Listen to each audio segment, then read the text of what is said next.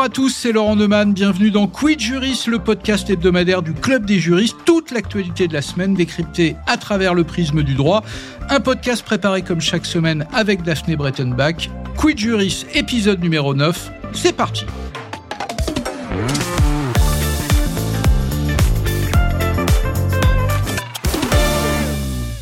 Cette semaine, l'actualité qui a retenu notre attention, c'est évidemment l'affaire Alain Delon et cette famille qui se déchire au grand jour.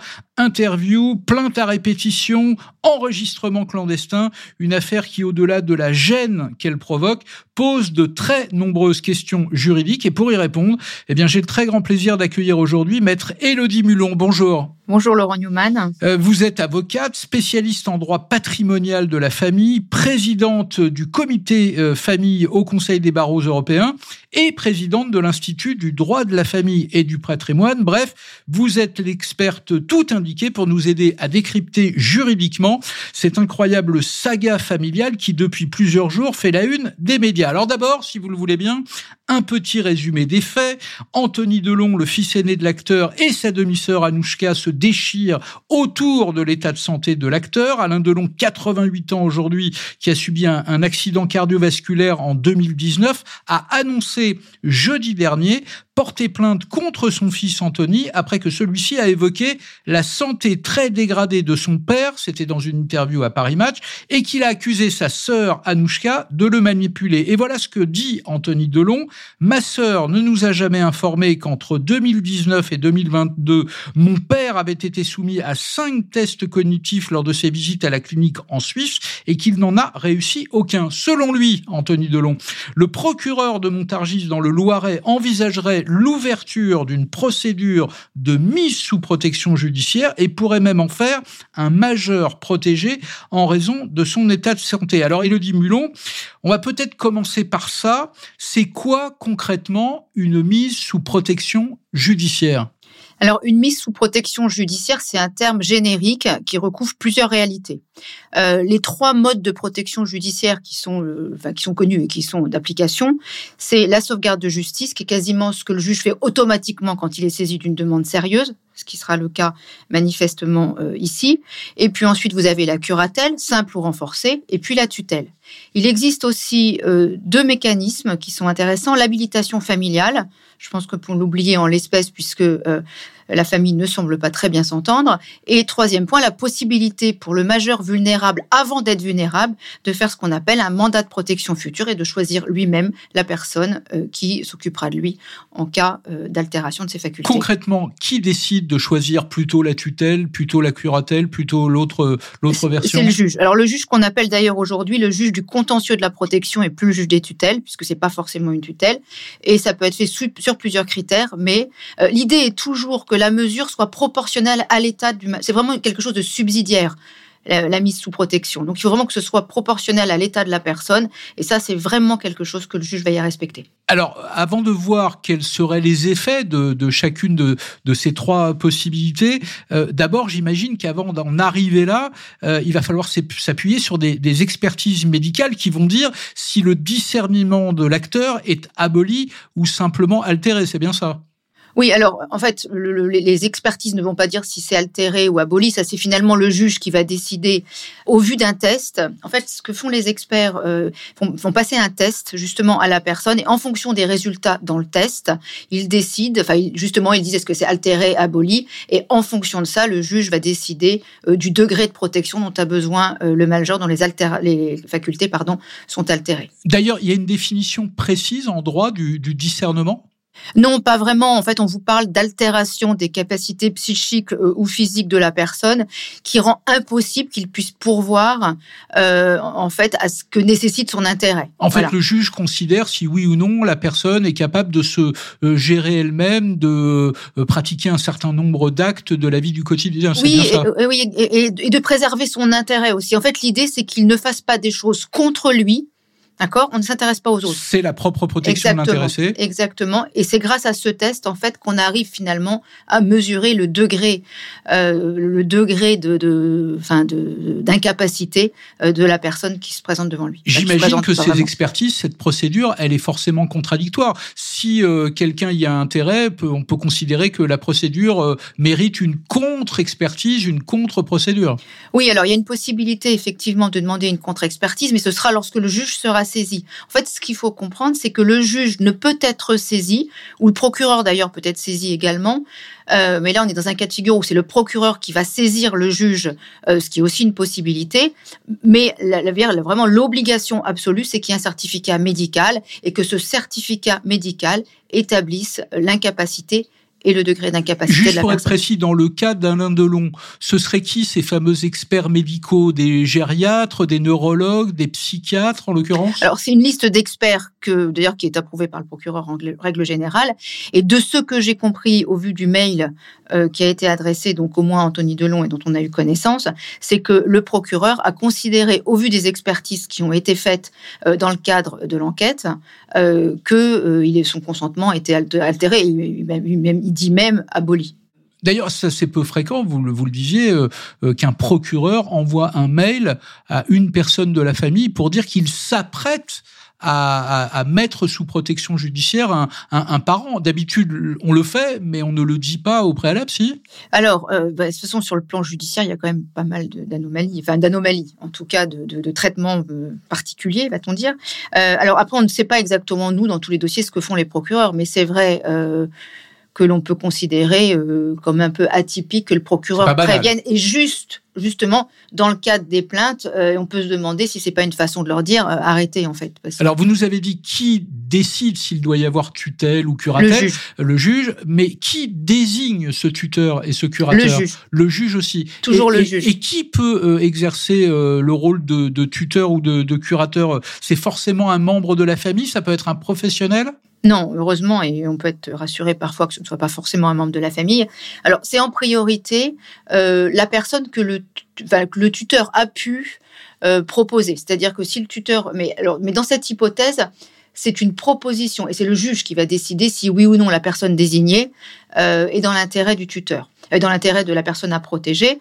Ensuite, ce sera, parce que vous avez une espèce d'échelle des préférences que donne la loi, ensuite ce sera plutôt la famille ou quelqu'un de proche euh, de la personne à protéger parce que c'est plus rassurant, on le comprend. Et en troisième lieu, si jamais personne ne peut faire euh, office de curateur ou de tuteur, euh, ce sera un mandataire particulier. Mais par exemple, dans le cas d'Alain Delon, on pourrait imaginer que le juge répartit les rôles, par exemple que l'aspect financier soit confié à un, professionnel, à un mandataire judiciaire, et par exemple que l'aspect médical soit plutôt confié à un proche, sa fille ou un de ses enfants On peut tout à fait imaginer ça. En fait, il y a plusieurs hypothèses. Le juge a la possibilité de désigner plusieurs tuteurs ou plusieurs curateurs, ce qu'on appelle des co-tuteurs ou co-curateurs, et effectivement peut leur affecter un champ particulier. On a par exemple, dans le cadre de la tutelle ou de la curatelle, tutelle à la personne ou une tutelle au bien. Et effectivement, euh, il arrive assez régulièrement que le juge, dans cette hypothèse, prenne plutôt un membre de la famille pour tout ce qui est personnel. Je suis pas sûre, mais après, je ne suis pas le juge dans cette hypothèse qu'il le fasse, parce qu'on peut craindre que la personne désignée comme tuteur ou curateur euh, à la personne et un degré d'influence qui ne serait pas souhaitable dans certaines hypothèses, notamment la nôtre. Et on pourrait imaginer quelque chose de plus collectif. Je pense par exemple à un conseil de famille où plusieurs personnes se réuniraient pour décider ce qui est bon pour l'intéressé, en l'occurrence pour Alain Delon Alors le conseil de famille euh, ne va pas remplacer le curateur, enfin ou le tuteur d'ailleurs, parce que le conseil de famille c'est dans le cas de tutelle. Et donc le conseil de famille est là pour autoriser le tuteur à faire certains actes. Des actes d'ailleurs qui en général demanderaient l'autorisation du juge. Et là, le, juge pourrait être remplacé pour certains actes par le conseil de famille. C'est le juge qui décide de l'opportunité de désigner un conseil de famille. Mais il y aura un tuteur de toute façon. Alors c'est le moment de nous expliquer la différence. C'est quoi la différence entre un, entre un tuteur et un curateur? J'imagine que les, les règles sont pas les mêmes. Alors, grosso modo, d'accord, le tuteur, il est là pour représenter la personne. C'est-à-dire que globalement, à part, on y reviendra pour des actes qui sont personnels, c'est le tuteur qui va représenter la personne. D'accord? Le tuteur, la, personne protégée ne peut quasiment plus rien faire sans le tuteur. Le tuteur aura besoin, comme je l'ai dit, l'autorisation du juge ou du conseil de famille pour certains actes. Le curateur Le curateur, c'est plutôt l'idée d'une assistance. D'une assistance, mais euh, néanmoins, euh, la personne protégée ne pourra pas faire sans assistance d'accord, mais les fera lui, euh, des actes qui, dans le cas de la tutelle, nécessiteraient l'autorisation du juge. La mise sous tutelle, en l'occurrence, c'est une forme de privation de liberté. Euh, est-ce que, par exemple, le euh, quelqu'un qui est mis sous tutelle peut encore exercer ses droits civiques, peut aller voter, peut encore rédiger un testament, un chèque, par exemple? Alors euh, oui, c'est clairement une privation de liberté. C'est la raison pour laquelle d'ailleurs la loi considère que c'est subsidiaire et qu'on protège les gens quand vraiment ils se mettent en danger. Euh, oui, alors en fait tout ce qui est strictement personnel reste en principe sous certaines réserves. Vous pensez à quoi par exemple? Euh, Voter. Voter, c'est encore possible, oui. À se marier, c'est encore possible. Se marier, c'est encore possible. Euh, se bah, rédiger un testament. Même si, pardon, c'est important, même si le consentement est altéré ou, euh, ou Alors justement, le principe, c'est la liberté, d'accord? Mais le juge peut considérer, dans certains cas, que euh, l'état de la personne justifie qu'on porte atteinte même à ces droits-là. Bon, et j'imagine que la mise sous tutelle enclenche aussi toute une série de conséquences euh, d'ordre familial, d'ordre patrimonial Est-ce que la personne mise sous tutelle peut encore euh, agir en son nom ou doit demander l'avis du tuteur? Alors, euh, ça va même plus loin. Par exemple, pour faire un testament, d'accord, il faudra que le juge des tutelles soit d'accord. Et euh, une fois qu'il a l'accord, par contre, il rédige son testament tout seul. D'accord? C'est très personnel et il n'a pas à dire ce que sera le contenu du testament. Euh, donc, inutile de vous dire que c'est un peu compliqué pour le juge de se dire oui, il peut, il peut pas, sachant qu'on ne sait pas ce qu'il va mettre dans le testament. Mais, euh, et dans le cas du curateur, il le fera avec l'assistance euh, du, mais toujours il, pareil, avec l'idée que ce qu'il va écrire dans le testament est personnel. En revanche, il peut révoquer un testament. Alors, Elodie Mulon, vous avez parfaitement dressé le cadre juridique.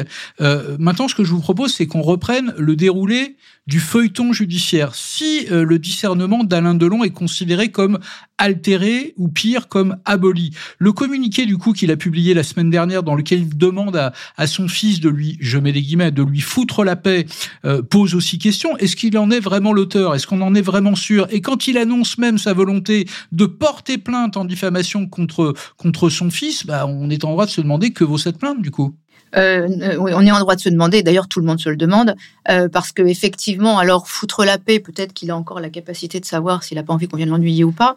Euh, maintenant, sur le plan très précis de je vais déposer plainte parce que je considère que, très sincèrement, on a des doutes, particulièrement quand on entend l'enregistrement. Euh, illicite du reste de euh, qu'Alain Fabien a fait. On va on va en parler de cet enregistrement dans quelques instants. Euh, j'imagine que votre remarque vaut aussi à propos de l'authenticité de la plainte qu'il avait déposée dès juillet 2023 avec ses enfants là pour le coup là il était d'accord avec ses enfants contre son ancienne dame de compagnie Iromi Rollin dans laquelle il dénonçait un de, un abus de faiblesse. On est en droit de se poser la question est-ce qu'il était en état déjà à l'époque de déposer une telle plainte? Alors, il y a plusieurs degrés, en fait. Là, aujourd'hui, il fait ce qu'il veut. D'accord? On se pose la question. Parce qu'il n'y a pas de tutelle. Il n'y a rien, il n'y a même pas de sauvegarde de justice qui sera la première opération. Bon. Euh, donc, il fait ce qu'il veut. Euh, il y a la possibilité euh, aujourd'hui de contester, si jamais il est mis sous un régime de protection judiciaire, il y aura la possibilité de contester tout ce qui a été fait avant. Mais la plainte, elle est autant. Je veux dire, il n'y a absolument aucune difficulté sur la valeur de la plainte. Elle est valable. Maintenant, il est clair que pour examiner cette plainte, on va apprécier quel est le degré du contenu de la plainte en fonction de son état de santé psychique? Voilà, mais elle est valable. Si demain il y a une mise sous protection judiciaire, une mesure de sauvegarde, de protection, quelle qu'elle soit, est-ce que rétrospectivement elle peut valoir cette mise sous protection judiciaire pour les actes euh, rédigés avant? Je pense par exemple à cette plainte. Euh, Alors sur la plainte, non, ça changera rien. La plainte restera authentique.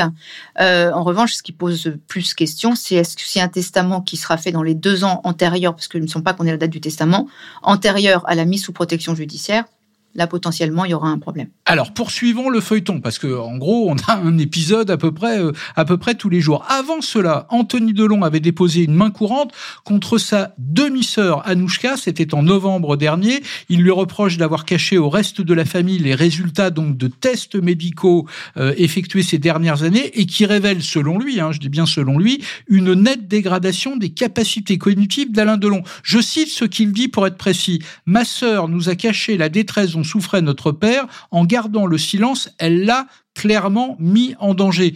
Pardon, euh, l'accusation est extrêmement grave. Mise en danger d'une personne vulnérable, voire non-assistance à personne en danger, euh, l'accusation est quand même très grave, non? Oui, alors aujourd'hui, euh, Alain Delon n'est pas une personne vulnérable au sens juridique du terme. Vous venez de l'expliquer. Voilà, il est, euh, mais on peut quand même considérer qu'il est vulnérable, euh, puisqu'on pourrait être sur un, je veux dire, sur un, abus de faiblesse d'une personne vulnérable, euh, ce qui ne, nécessite pas de mesure de protection. maintenant, non-assistance à personne en danger, il y a délaissement d'une personne vulnérable aussi, vous l'avez dit très franchement, c'est, enfin, moi, après, je suis pas pénaliste, hein, mais les faits me semblent pas vraiment constitués. Ça va être Parce que Anthony compliqué de rapporter la preuve qu'il a voulu nuire à son père. Mais Anthony Delon va plus loin puisqu'il dit, il estime même que sa sœur, Anouchka, euh, est indirectement, je cite, un complice de tous les abus et violences dont son père aurait été la victime. C'est encore plus grave. Oui, en même temps, on comprend le reproche. À partir du moment où euh, tous font, si vous voulez, le constat que leur père aurait pu être victime d'un abus de faiblesse, ne pas dire euh, si tel est le cas d'ailleurs, il y a un doute sur le sujet, qu'il euh, y avait eu cinq expertises et que de, fin, de ces cinq expertises, entre guillemets, euh, il ressortait qu'il allait pas bien du tout depuis son AVC, on peut comprendre le reproche. Maintenant, de toute façon, on est face à une réalité. Euh, les plaintes ont été classées sans suite. Euh, si elles ont été classées sans suite, il n'y a pas de complicité. C'est vrai, on, va en parler. D'ailleurs, euh, Anouchka Delon, la demi-sœur d'Anthony Delon, annonce qu'elle va elle-même porter plainte pour dénonciation calomnieuse, menace et harcèlement contre Anthony Delon. juridiquement, d'ailleurs, c'est une seule et même affaire ou est-ce qu'on on instruit, on enquête sur chacune de ces plaintes séparément? Alors, euh, sur les plaintes, là, elle dit euh, dénonciation calomnieuse, harcèlement, menace, euh, ce sera une affaire, mais qui viendra après une affaire qui est terminée? Et en règle générale, d'ailleurs, ça se passe comme ça. Donc, en fait, c'est les poupées russes. Chaque, chaque plainte engendre une nouvelle plainte, et donc, en réalité, tout ça est au sein de la même histoire. En fait, vous avez une plainte qui couvre plusieurs chefs. alors, dénonciation calomnieuse, pourquoi pas les deux autres je suis plus sceptique. Mais en fait, c'est classé sans suite. Donc, si c'est classé sans suite, ça veut dire que la plainte. Euh, mais en fait, la seule plainte qui est classée sans suite aujourd'hui, c'est celle d'Iromi. Et Anthony Delon, il a absolument euh, porté. Il n'a pas porté plainte contre sa sœur. C'était une main courante, ce qui ne vaut strictement rien. Pas encore. Alors, il y, a eu des plaintes, vous le disiez, de l'ensemble de la famille. Et là, c'est intéressant parce qu'à ce moment-là, la famille était unie. Euh, C'était la fameuse plainte, vous y faisiez allusion, contre celle qui se présente comme la compagne de l'acteur. Les enfants disent dame de, compagnie, Iromi Rollin. Une plainte pour harcèlement moral, violence sur personne vulnérables et abus de faiblesse. Puis il y a une seconde plainte, euh, mais qui complète la première, si j'ai bien compris, détournement de correspondance et maltraitance animale. Vous le disiez, toutes ces plaintes ont été classées sans suite par le tribunal de Montargis le 4 janvier.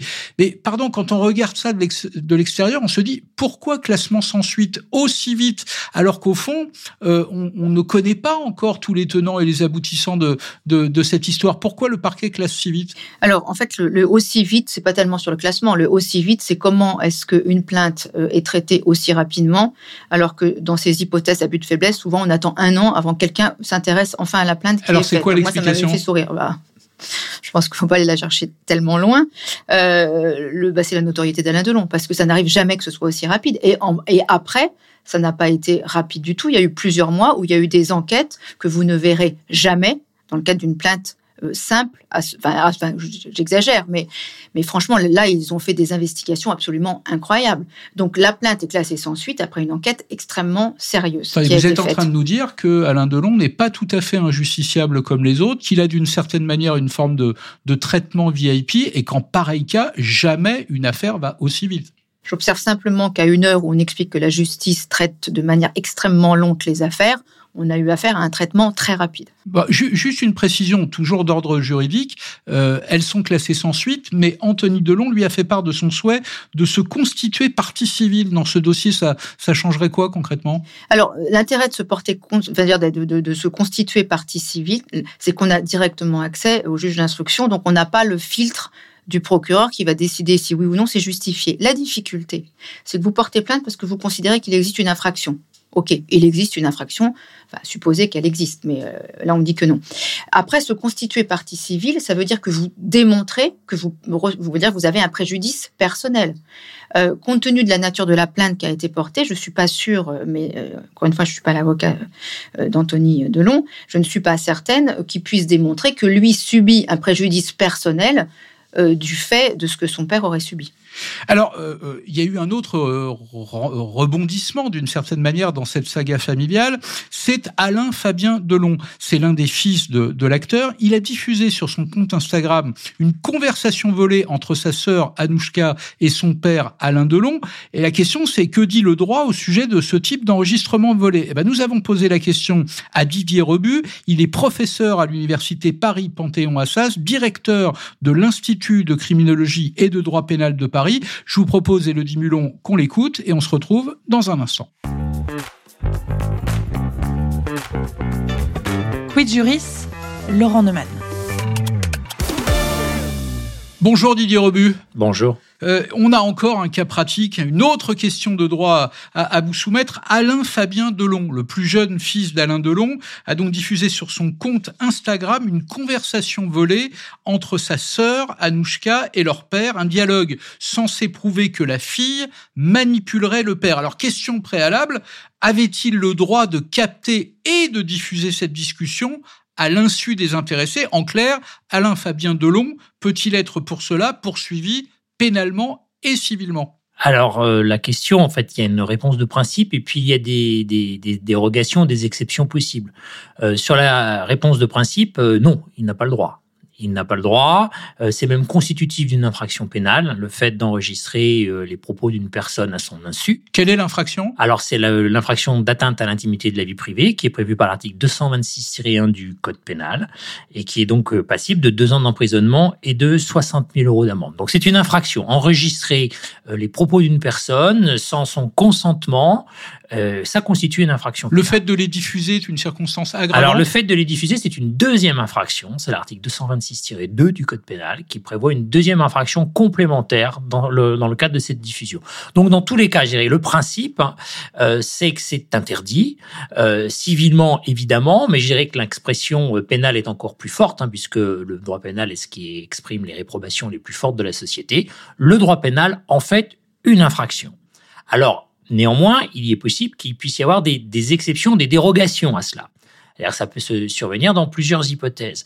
La première hypothèse, c'est euh, dans laquelle, eh bien, Monsieur Alain Fabien Delon entendrait euh, par cela euh, faire la preuve d'une infraction. C'est-à-dire que le droit pénal admet que l'on puisse faire la preuve d'une infraction dont on est victime, ou alors là éventuellement dont un tiers est victime. Dans ce cas, ça légitimerait l'enregistrement clandestin. Or, il se sert de cette discussion, de cet enregistrement, pour tenter de démontrer qu'il y a de la part de sa demi-sœur une tentative d'abus de faiblesse sur leur père. Est-ce que c'est le cas? Alors ça, il faudrait voir sur le sur le en ce qui concerne le, dossier lui-même, les faits eux-mêmes. Euh, c'est vrai que si c'est reconnu comme tel, oui, cela justifierait euh, cet enregistrement. Mais encore faut-il que cela soit le cas. Et puis euh, la jurisprudence est quand même assez exigeante parce que euh, elle n'admet ce type d'enregistrement que dans la mesure où ils sont nécessaires, c'est-à-dire indispensables. C'est la seule façon de faire la preuve de l'abus de faiblesse. Mais pardon, dans un cas comme celui-là, il y a d'autres façons de démontrer d'abord la faiblesse puis l'abus. La première façon de démontrer la faiblesse, ce sont les expertises médicales. Tout à fait. Alors ça, sur le plan du, statut civil, ou en tout cas euh, de l'état civil, en tout cas de l'état de faiblesse de Monsieur Alain Delon, la question se pose de savoir est-ce que cet enregistrement peut en faire la preuve. Il faut savoir que la jurisprudence civile vient d'évoluer très récemment, là en décembre de 2023. La Cour de cassation a admis qu'un enregistrement euh, déloyal pouvait être euh, recevable devant une instance civile, mais il y a une condition, c'est qu'il faut qu'il soit nécessaire, c'est-à-dire la seule façon de faire la preuve de, de ce que l'on veut euh, démontrer. Donc ici, au regard du droit civil, en tout cas au regard de cette jurisprudence récente de l'Assemblée plénière, il ne semble pas que ce, cela soit le cas. Il y a bien d'autres façons de démontrer euh, euh, l'état de faiblesse de Monsieur Alain Delon, euh, telles que des expertises médicales et d'ailleurs des, des, des, échanges ont été publiés en ce sens, notamment je crois un courrier du parquet qui en fait état. Donc pour boucler la boucle, si je vous entends bien, dans le cas précis, non seulement ça n'est pas forcément probant, ça n'est pas forcément indispensable. Donc, euh, Alain Fabien Delon pourrait très bien être poursuivi pour avoir euh, enregistré de façon clandestine cette, euh, cette conversation. Tout à fait, tout à fait. Qui pourrait porter plainte? Alors, euh, le délit d'atteinte à l'intimité de la vie privée a cette particularité qu'il ne peut être poursuivi qu'à l'initiative des victimes. C'est un délit dont la poursuite échappe au pouvoir du parquet. C'est-à-dire que sans plainte de la victime, il ne peut pas y avoir de poursuite pénale. Donc, en l'espèce, les victimes, ce sont le père et la fille. Exactement. Le père, il y a un doute sur la capacité de son discernement, mais la fille, elle, pourrait porter plainte. Tout à fait, mais tant qu'elle n'a pas déposé plainte, il ne peut pas y avoir de poursuite de ce chef. Alors c'est pas parce qu'il y aurait des poursuites qu'il y aurait une condamnation. Là, il incomberait effectivement à la poursuite, euh, au parquet, si c'est lui qui va mener l'enquête, au juge d'instruction, si un juge d'instruction est, désigné, d'apprécier précisément dans quelle mesure cet enregistrement, euh, eh bien, est justifié par le fait qu'il ferait la preuve d'une infraction. Mais si la conclusion c'est que il ne fait, il n'est pas justifié par cela. Une, une poursuite avec une condamnation à la clé euh, serait euh, tout à fait vraisemblable. Un dernier point, c'est pas la première fois qu'un enregistrement de ce type intervient dans une affaire familiale. On pense évidemment à l'affaire Bettencourt et aux dizaines d'heures d'enregistrement euh, qu'avait volé clandestinement le, le majordome de, de la milliardaire. Oui, tout à fait, tout à fait. Dans cette affaire, il y avait eu des euh, enregistrements euh, pendant des heures et des heures, notamment avec des enregistrements euh, de conversation avec un avocat. Et c'est vrai que la, la, jurisprudence avait seulement écarté les enregistrements avec les avocats pour admettre les autres au motif que ces enregistrements, eh bien, étaient justifiés parce qu'ils pouvaient faire la preuve d'une infraction. Et aussi, ce qui avait été admis, c'est que ces enregistrements présentaient un intérêt pour l'information du public, qui est une autre cause possible de justice justification d'un enregistrement. C'est-à-dire qu'un enregistrement qui euh, porte sur une conversation privée peut éventuellement être admis, être considéré comme licite s'il est établi, s'il est démontré qu'il participe à l'information du public, c'est-à-dire qu'il a un intérêt général. Merci Didier Rebu pour cet éclairage, comme d'habitude très instructif. Restez avec nous dans un instant, deuxième partie de Quid Juris. On continue évidemment à parler de l'affaire de Long, mais cette fois on va parler d'argent et d'héritage. Quid Juris, Laurent Neumann. Deuxième partie de Quid Juris, on continue à décrypter cette affaire de long, mais cette fois sous l'angle financier, patrimonial et même euh, successoral. Nous sommes toujours avec Élodie Mulon, avocate spécialiste en droit patrimonial de, de la famille. Dans cette affaire, il y a les questions liées à l'état de santé d'Alain Delon, il y a l'état de son discernement, on verra s'il est considéré comme altéré ou aboli, et puis il y a forcément les potentielles questions financières.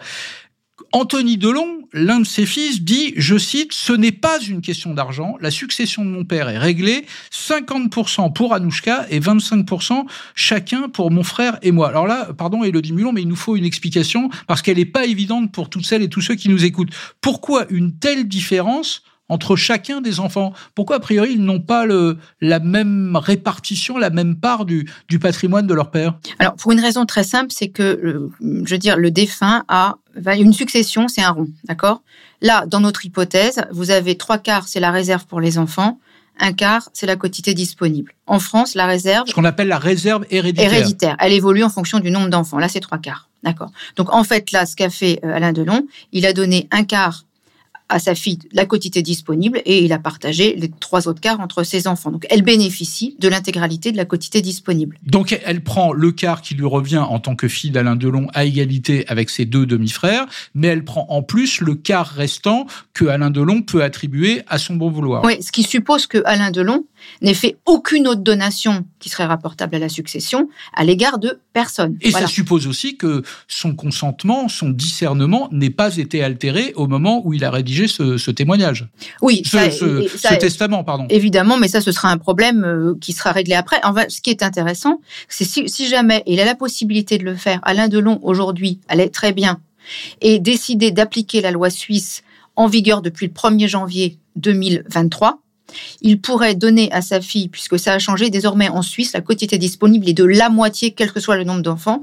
Il pourrait donner à Anouchka la moitié de sa succession, d'accord, plus un tiers de l'autre moitié. Et donc, les enfants auraient 16%, 16%, et euh, Anouchka aurait 66% de la succession. Alors, vous allez, sur, vous allez sur un terrain que, que, que peu de médias, d'ailleurs, ont, ont, traité jusqu'à présent. Il se trouve qu'Alain Delon euh, est considéré comme citoyen suisse, je crois, depuis 1999. Si je ne dis pas de bêtises, il a même un appartement euh, à Genève. Et, et, donc, ce que vous êtes en train de nous dire, c'est que selon que la loi fiscale suisse ou française s'applique, ça pourrait modifier complètement le, la répartition de ce patrimoine et donc de cet héritage C'est une confusion qui est, qui est, souvent faite. En fait, il faut, il faut vraiment distinguer la loi fiscale, la résidence fiscale et la résidence civile. Et là, on est même sur la nationalité. Effectivement, et depuis 99 de mémoire, mais peut-être avant, euh, Alain Delon, il a la double nationalité. Donc, il pourrait choisir pour son testament Maintenant plus trop manifestement, mais l'application de la loi suisse. Et il n'a pas besoin d'être en Suisse pour le faire, hein, il peut le faire en France, chez un notaire. Et s'il applique la loi, si aujourd'hui il appliquait la loi suisse en vigueur depuis le 1er janvier 2023, il pourrait donner à Anouchka plus même que ce qu'elle n'a aujourd'hui. Est-ce que cet aspect-là pourrait expliquer que le demi-frère euh, Anthony Delon et même l'autre demi-frère euh, euh, Alain Fabien Delon reprochent à leur sœur de vouloir absolument expatrier le, le père, qu'il finisse ses jours en Suisse justement pour avoir à appliquer cette loi suisse. Est-ce que ça peut être une des explications? Non, parce que clairement, clairement l'explication, enfin, est fiscale. Après, j'en sais rien, je suis pas dans la tête d'Anouchka, mais est plutôt fiscale parce que sur le plan civil, il, peut le faire, il peut le faire de la même manière en France chez un notaire. Vous choisissez la loi que vous souhaitez lorsque vous faites lorsque vous ne voulez pas, enfin, pas exhéréder, parce que c'est pas exactement ça, mais quand vous faites l'application de dispositions testamentaires, vous le faites en fonction de la loi que vous choisissez, si vous êtes national de cette loi, et il est nationalité, il a de la nationalité suisse. Ouais, il y a quand même un débat sur euh, est-ce que c'est la loi française qui s'applique ou est-ce que c'est la loi suisse Alors qui va ça, ce sera pour les effets de la succession. Si jamais il est considéré résident civil français au moment de son décès, et le critère c'est où est-ce que je décède si jamais j'y suis depuis un certain temps, euh, dans cette hypothèse, on appliquera la loi euh, fiscale, la loi civile française, mais il y aura absolument aucune difficulté euh, pour le coup si jamais ces, les dispositions testamentaires qu'il aura prises, que ce soit au regard de la loi française ou au regard de la loi suisse, seront validées par le juge français, puisque la loi suisse n'est pas contraire à l'ordre public français. D'accord, mais ça peut peut-être expliquer pourquoi les enfants tiennent absolument à porter plainte contre leur sœur et pourquoi ils la suspectent, je dis bien éventuellement, de vous d'inciter leur père à finir ses jours, euh, jours en Suisse Alors, euh, d'abord, ils essayent peut-être d'anticiper un changement de testament. Voilà, raison pour laquelle la mise sous protection est quand même intéressante. Mais le problème vraiment, c'est la résidence fiscale. C'est-à-dire que euh, actuellement, si jamais Anthony Delon est, enfin, est résident fiscal suisse, d'accord, elle n'a à régler de droits de mutation que sur les biens qui seront en France sachant que l'essentiel du patrimoine, a priori, est plutôt en Suisse, notamment la société. Et euh, alors que si le père est résident fiscal français, elle sera fiscalisée en France sur tout le patrimoine. Donc, elle a clairement intérêt à ce que son père soit résident fiscal suisse. C'est très, très clair en l'occurrence. Euh, dans l'héritage, euh, il y a l'immobilier, il y a la propriété de Douchy, il y a ce fameux appartement à Genève, il y a les placements financiers, j'imagine, il y a les comptes bancaires, il doit y avoir des œuvres d'art. Ça, on se dit qu'a priori, c'est facile euh, à partager. Mais il y a aussi l'héritage artistique d'Alain Delon. Euh, il y a près d'une centaine de films, donc des licences, des droits d'auteur, une mémoire à faire fructifier. On a vu le cas, par exemple, après le, la disparition de, de Johnny Hallyday. Comment on fait pour partager cela dans une famille? Et là, c'est au vu et au su de tout le monde qui se, qui se déchire qui va être chargé de faire vivre la mémoire d'Alain Delon et donc de faire fructifier cet héritage euh, artistique Alors, il y, a, plusieurs questions dans votre question. D'abord, rien n'est facile à partager et ce qui va vraiment poser difficulté, c'est pour ça quand on vous dit que la succession est réglée, il n'y a pas de problème, circuler, il n'y a rien à voir, c'est pas du tout le cas. Puisque, ok, même si jamais on considère que les droits sont figés, il va falloir quand même réintégrer tout ce que euh, Anouchka ou les autres enfants, mais j'ai l'impression qu'il y a une petite préférence pour Anouchka, a pu euh, avoir dans le cadre du vivant de son père. Et ensuite, il va falloir euh, dire un but de jouer au Lego avec les différents biens. Oui, répartir à hauteur de leurs droits. Qui va qui va prendre la maison Douchy, qui va prendre les œuvres d'art et les parts de société. Absolument. Et les parts de société, ce qu'on ne sait pas aujourd'hui, c'est est-ce qu'elles ont été données à Anouchka du vivant du père, auquel cas, pour le coup, le problème fiscal ne se pose pas puisqu'on ont été fiscalisés au moment de la donation. Et effectivement, les droits. Les, euh, les droits, il y a, dans, dans, les droits artistiques, entre guillemets, vous avez les droits patrimoniaux et les droits moraux. Ça, c'est les héritiers. C'est les héritiers euh, qui vont faire vivre euh, la mémoire, ça va un peu plus loin que la mémoire de leur père, donc il va falloir qu'ils s'organisent.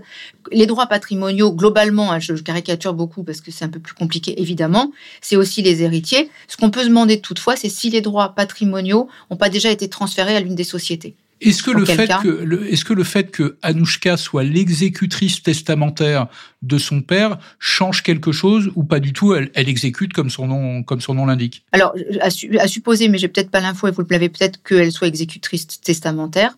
Mais euh, de toute façon, ça lui permet en fait de d'interpréter entre guillemets euh, mais, pas de jouer au Lego, c'est pas elle qui va décider de ça. Euh, et puis en plus, elle pourra toujours, les héritiers pourront toujours demander à ce qu'elle soit révoquée euh, de ce mandat s'il y a une, un conflit d'intérêts clair.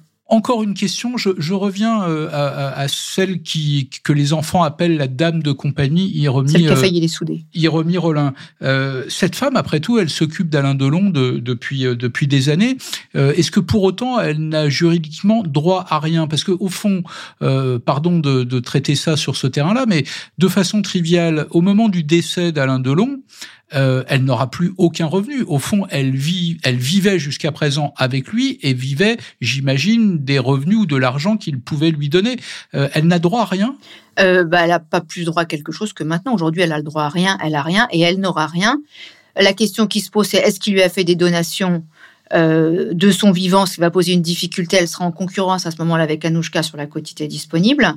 Euh, mais c'est très très mineur par rapport à ce qui se serait passé. Et je pense que ça a été la crainte euh, des enfants si elle s'était mariée avec Alain Delon. Là, on serait dans une situation qui pourrait vraiment être catastrophique. C'est peut-être pour cette raison-là que les enfants se sont dépêchés de la sortir de la fameuse résidence de Douchy dans la crainte d'un éventuel mariage de dernière minute qui aurait remis en question euh, bah, l'ordonnancement de ce fameux héritage. Ah bah, totalement, puisque en fait, elle aurait pu bénéficier, sauf si Alain Delon l'avait exérédé, ce qui n'est pas une obligation, elle aurait pu euh, avoir un droit viager d'habitation sur Douchy, qui était le domicile, euh, vous imaginez euh, les autres enfants.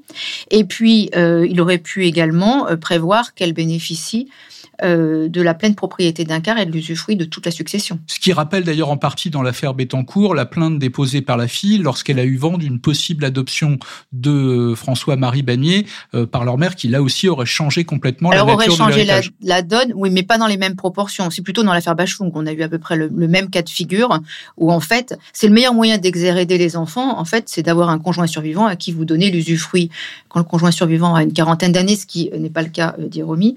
Euh, terminé en fait.